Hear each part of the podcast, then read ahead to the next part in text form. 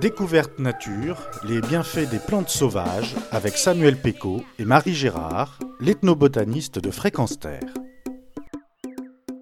Bonjour à tous et merci de nous rejoindre dans ce rendez-vous découverte nature avec Fréquence Terre et surtout avec Marie Girard, l'ethnobotaniste. Bonjour Marie. Alors on poursuit notre série sur les fruits sauvages de la haie. Quels fruits allons-nous découvrir cette semaine? Bonjour, euh, aujourd'hui nous allons parler de la nefle. La nef qui est le fruit du Neflier. Alors j'imagine que le néflier, tout le monde ne connaît pas parmi nos auditeurs. Est-ce qu'on peut le décrire? On ne doit pas pouvoir se passer d'une petite description botanique. Oui, bien sûr, euh, c'est un arbuste que l'on va trouver euh, dans nos haies en compagnie de l'aubépine ou du prunelier. Comme ces deux précédentes, il est épineux, mais beaucoup moins, les épines sont plus dispersées sur euh, l'arbuste. Au printemps, on le reconnaîtra à ses feuilles très douces.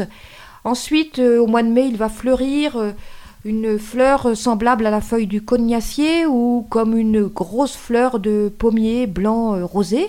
Et à la saison qui nous intéresse, à l'automne, on va découvrir son fruit qui euh, ressemble à une petite poire euh, marron, une couleur assez terne, une petite poire qui aurait été écrasée au sommet. Et donc, en ce début novembre, ces fruits, ce sont les nefs, elles sont mûres, on peut les consommer?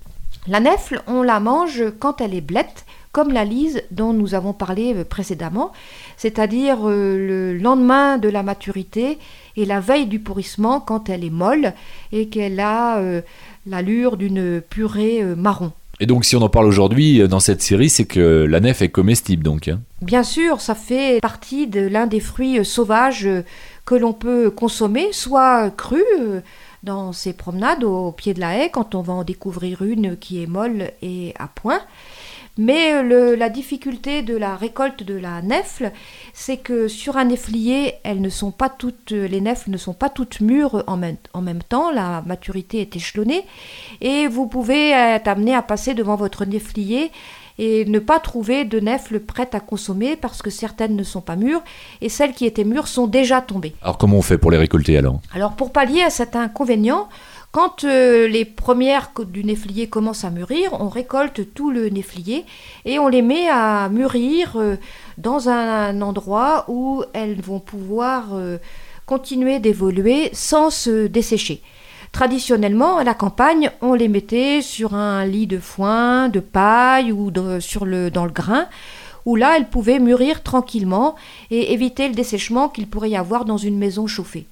Si vous n'avez pas tous ces matériaux euh, près de chez vous, vous pouvez les entreposer dans un carton et laisser votre carton fermé à l'extérieur, euh, dans les bâtiments euh, extérieurs, et prélever les nefles au fur et à mesure de leur maturité. Et quel intérêt justement de, conserver des nefles Qu'est-ce qu'on en fait? Comment on les consomme après? Alors soit vous allez pouvoir les manger crus, soit vous pouvez aussi en faire des préparations cuites, marmelade, compote.